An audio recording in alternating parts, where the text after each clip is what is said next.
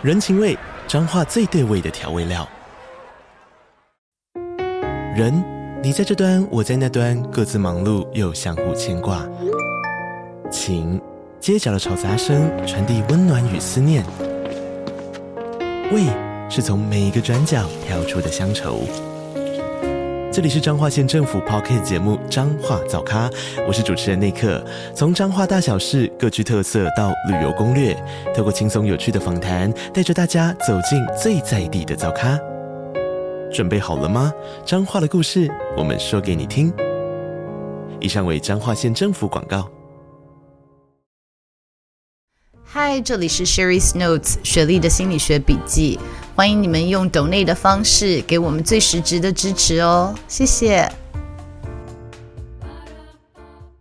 如果真的大家追求就是金钱，或者是追求的是一个社会地位，那应该某一个社会地位跟某个程度财富的人一定都没有心理问题嘛？但是事实上不是这样子，我们追求的是不是真的我们要的？其实你真的不知道。嗨，大家好，我是 Sherry。我五十岁的生日快要到了，在生日之前，我都会做检讨跟反思啊。所以今天这集呢，我们就来谈一谈我四十岁到五十岁呢，我自己看到学到的一些宝贵的经验啊。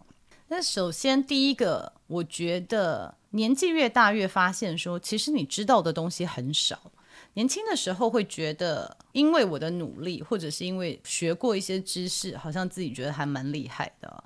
但是年纪越大，越发现其实经验的累积啊，可以教我们的可能更多。可是呢，在某些时候呢，可能我比我想象的更厉害。就是我们每一个人在没有安全感的时候，或者是有很多不确定性的时候，可能会看低我们自己哦，看低我们自己过去的经验，忽略了我们自己本身存在的价值哦。所以在过去十年来，每次有这种经历过低潮的时候啊，总是会比较看低自己。那我之前也跟大家分享过，就是 imposter syndrome，就是冒名顶替症候群。就是碰到很多很厉害的人，会觉得啊自己不够好，所以我觉得第一个要跟大家分享的就是，你知道的没有你想象的多，但是某些时候你其实是比你想象的更厉害啊。那到底现在你是知道的不够多，还是比想象更厉害呢？要知道这两个的区隔，那真的就是经验的累积哦。所以年纪变大也不是完全不好了。第二个就是对自己跟对别人一样。糖果比鞭子来的有效。年轻的时候，我对自己要求蛮严苛的，然后我也一直以对自己严苛或者鞭策自己感觉到非常的骄傲。因为我觉得，当我们在跟别人分享说，啊，我们好像有点完美主义呀，对自己要求很高的时候，多少有一点隐藏的骄傲啦。但是随着年纪的增长，我也发现了哦。其实这么严苛的对自己，并不一定会有最好的效果。就是我以前有一个教授叫做 Sarah Brasitis，他在做我的教练的时候，他告诉我说：“你自己是学心理学的，你应该知道，给人正向的回馈更能够影响其他的人哦。但是为什么你都没有给自己正向的回馈呢？你都是用。”鞭策自己，或者是要求自己，觉得自己不够好而让自己进步，你觉得这是最好的方式吗？这时候我才第一次领悟到说，其实有时候对自己好，并不是偷懒，并不是宠自己，而是我们每一个人都一样，其实希望一些正向的回馈，所以适当的要给自己一些奖励，或者是对自己的能力跟自己的努力有些认可，是非常重要的哦。所以，当我可以这样子对自己的时候，我也比较可以这样子对别人，就是看到别人的努力，然后给别人认可。我觉得这也是另外一个对我来说非常重要的领悟。那再来一个呢，可能也是跟我们小时候学的不太一样，就是努力跟辛苦，它不一定是可以让你成功的要素。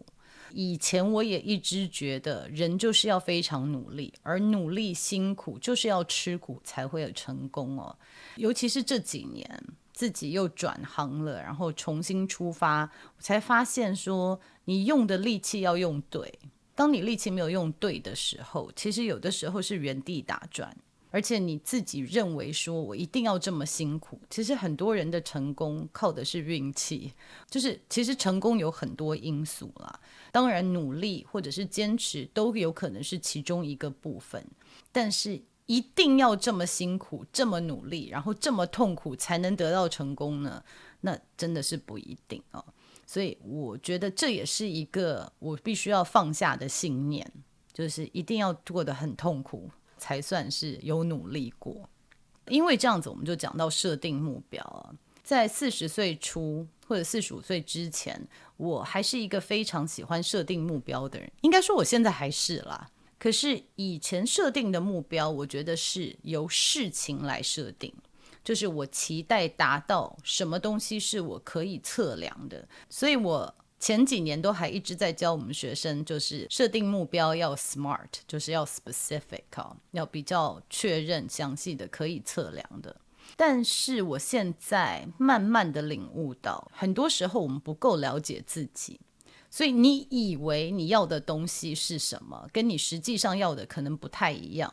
比如说，我进了某个学校，它会带给我很大的快乐。或者是我小孩怎么样，我就会快乐；或者是我赚了多少钱，我就会快乐。很多时候达到了那个数字的时候，达到了那个境界，你才会发现说，诶，其实我并没有我想象的快乐。所以在设定目标的时候，与其设定一个事件或者是一个数字，我觉得我们更可以设定目标是用感受来设定。但是大家也知道我是 ENTJ 这个类型的人，所以本来的。F 倾向就是跟自己的情感连接不是这么发达。我发现，当我设定目标，我追求的是一个感受，就是我追求的是这样子的成就感，是这样子自由的感受，是这样子富裕的感受，是这样健康的感受。比起真的拟定说我一个礼拜一定要运动三天，或者是我一定要工作几个小时赚多少钱，来得更有效果。不管是是不是可以达到这个目标，或者是在这个过程中，我觉得都是更顺利的。那这个也是我觉得到了这一两年来，我才慢慢的领悟到，其实我们要追求的东西其实是那个感受，而不是事情本身。所以，如果真的大家追求就是金钱，或者是追求的是一个社会地位。那应该某一个社会地位跟某个程度财富的人一定都没有心理问题嘛？但是事实上不是这样子，所以这倒推法就知道说，其实好像我们追求的是不是真的我们要的？其实你真的不知道。所以与其这样子，还不如设定的目标是设定你想要的感受。接下来就是低潮，以前会觉得我。不想要感受到低潮，不想要不开心的感觉，我不想要觉得自己很废，或者是难过的情绪，都是我不太喜欢面对的。所以我一直说我年轻的时候很喜欢算命，因为每一次我都希望人家告诉我说，这是短暂，这是因为现在流年不顺，这是因为最近的运势不好啊。因为如果是这样，我就知道他一定会过的。但是我现在比较能够理解，就是说月有阴晴圆缺嘛。我们人也不可能永远都是处于非常兴奋或者是开心的状态啊，因为你一直处于这样的状态，我们人性其实是有这样子的习惯性。就是一开始开心，一开始我考上这个学校开心，拿到这样的薪水开心，达到这样的点阅率开心。可是隔了一阵子，其实他慢慢的心情会平静下来了。你的低潮，你的情绪，它其实是在给你一个非常重要的这个讯息啊。所以，与其去抗拒它，我现在更把低潮当作是一个礼物，或者是一个转变的契机。那讲到这个，就其实前几个礼拜也是我最近的一个低潮啊。就是 低潮的原因是呢，我现在规划一些事情，比如说一个是写书，那另外一个就是要准备线上课程啊。当然还有再来就是在频道上面的影片，这些东西它创作跟发想的比例已经超乎我原本的工作，因为我原本的工作的创作的比例可能是二三十 percent，现在变成了更多。那我就发现说，哎，我好像没有办法预估这样的时间。那大家也知道，我是非常 J 倾向，什么时候做什么事情，希望完成什么目标，很自然的会想要这样子规划我的人生呢。那当我发现说，哎，坐在桌上十个小时，并不一定可以产出多少字，或者是写出来的东西是可以用的时候，我就发现我的每天的安排其实现在有一点乱，工作好像没有办法能在我预期的时间完成呢。那这一直都是我的功课，就是需要控。控制外在的状态，所以因为这样子，我觉得很混乱，就又又开始有点低潮。那一开始只是感受到情绪上面有些低潮，是因为低潮，然后因为发了两次脾气，再去倒推说，哎，为什么会发生这件事情？我才发现说，也许现在的工作量，就是我知道有这些工作，但是花的时间超出我的预期。所以前两个礼拜的低潮，它其实告诉我，就是说我现在的人生规划需要做一些调整呢。所以它其实是给我一个很宝贵的、很重要的提醒。所以现在的我看到低潮的时候，会想说：诶，我需要透过这个，我才知道怎么样去转变嘛。就像回顾三十到四十岁，如果当初没有低潮的话，可能不会有这么多学习。可能不会想要再去追求别的东西，不会有现在的我。所以在五十岁前，我觉得就发现说，哎，碰到低潮，我第一次非常正面，而且是很开心的。就是接受他，然后面对他，说：“诶，为什么会这样子？他到底想要告诉我什么？是什么是我自己这个跟自己情绪没有连接、没有看到的地方？就是跟大家分享，就是说情绪本来就是会有起伏的，让你的情绪，让你的低潮，让这些负面的情绪，他到底想要告诉你什么，是可以探索的。那延续这负面情绪的部分，我也发现每一个让我们讨厌的人哦。”跟我们的负面情绪一样，它是可以让我们更了解我们自己的。讨厌的特质哦，其实每个人看都不太一样，这是非常主观的。就是我觉得这个人很讨厌的地方，也许对你来说是你非常欣赏的特质。大家学 MBTI 就知道了，每个人喜欢跟讨厌的东西不一样。那我也发现，当我看某些人不顺眼的时候，他其实在告诉我。我自己压抑或者是不接受我自己的某一个面向，例如说，我看到别人做事情没有什么规划的时候，就会让我理解说，也许我过度的规划，也许我过度的没有弹性，对于这种灵机应变的态度或者是这样子的能力，是我缺乏而且我不认可的，所以慢慢的就发现说，其实我也有这么一面。也许我可以人生不要过得这样子紧张啊，也许放手并不是坏事，所以我觉得每一个让我讨厌的人，他其实都在教了我一些我自己没有看到的一面。那最后呢，就是发现人是没有办法逃避的，就是你不想要面对的事情，它会一直不停地发生在你的身边呢。年轻的时候，在公司有一些同事，我觉得还蛮讨厌的。我记得那时候跟以前的同事讲说：“哦，真的希望这个人，这种人再也不要出现在我的身边了。”现在的我就看到说，你会吸引这样子的人，一方面是我觉得你自己的磁场的关系哦，再来就是你跟他的互动。也是会造成他变得这么讨厌的一个原因哦。这样秘密法则、吸引力法则都好，但是你会吸引这样子的人，很多时候是你没有面对自己潜意识的某个部分。就像我刚刚讲的，你讨厌的人，他可以告诉你很多你自己不知道你自己的事情啊，所以你不想要面对的事情。他真的就会一直出现在你身边了。比如说前一阵子，我的小孩做了一个让我觉得蛮生气的事情。那当然，在逻辑的角度来看，他们这个年纪会犯下这样的错误是情有可原的。站在一个希望小孩有成长者心态的家长来看，这个是可以接受的。但是我的心里还是很不舒服，就是逻辑理解了，但是我的情绪还是没有办法稳定下来。但是因为他们已经道歉了，我也觉得这件事情应该要过了，所以我的不舒服我没有正面的去解决它，我就想说慢慢的它会淡掉。但是后来我们全家一起出门的时候呢，小孩子就吵架嘛，指责对方的时候，我就讲的就是说，难道你们不犯错吗？你们还不是怎么样怎么样？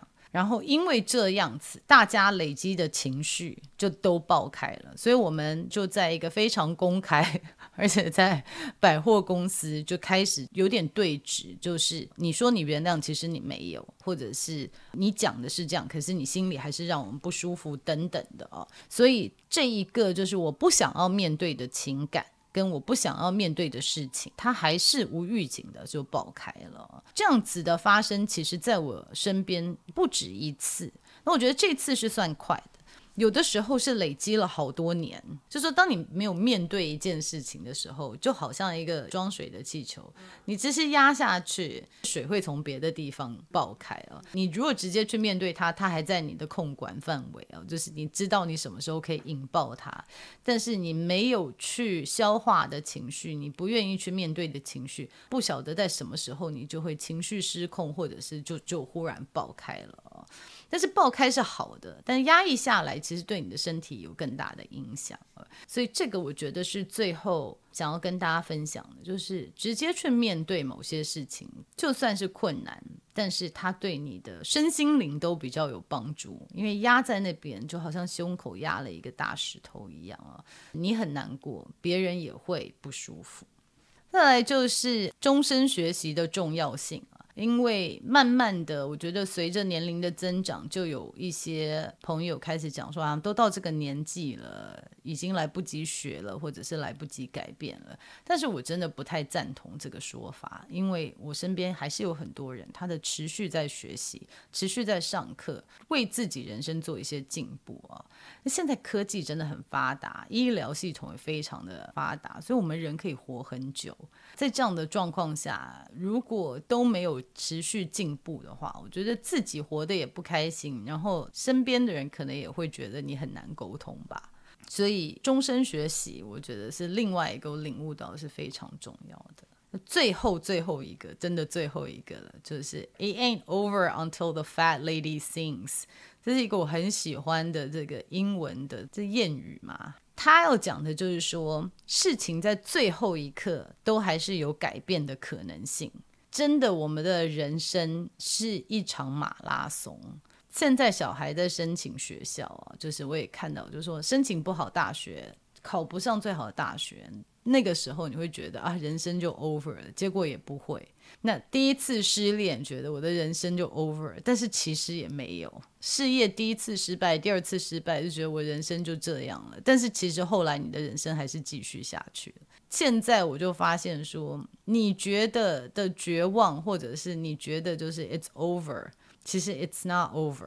你永远有再爬起来的可能性啊，你也会再爬起来。然后时间会改变很多东西，所以最后一个要跟大家分享就是 It ain't over until the fat lady sings。胖女人还没唱歌之前，事情都还没有结束啊。好，那这个就是我最近在反思，可能四十岁到五十岁这十年对我来说最重要的几堂课哦，想要跟比较年轻的观众朋友们分享。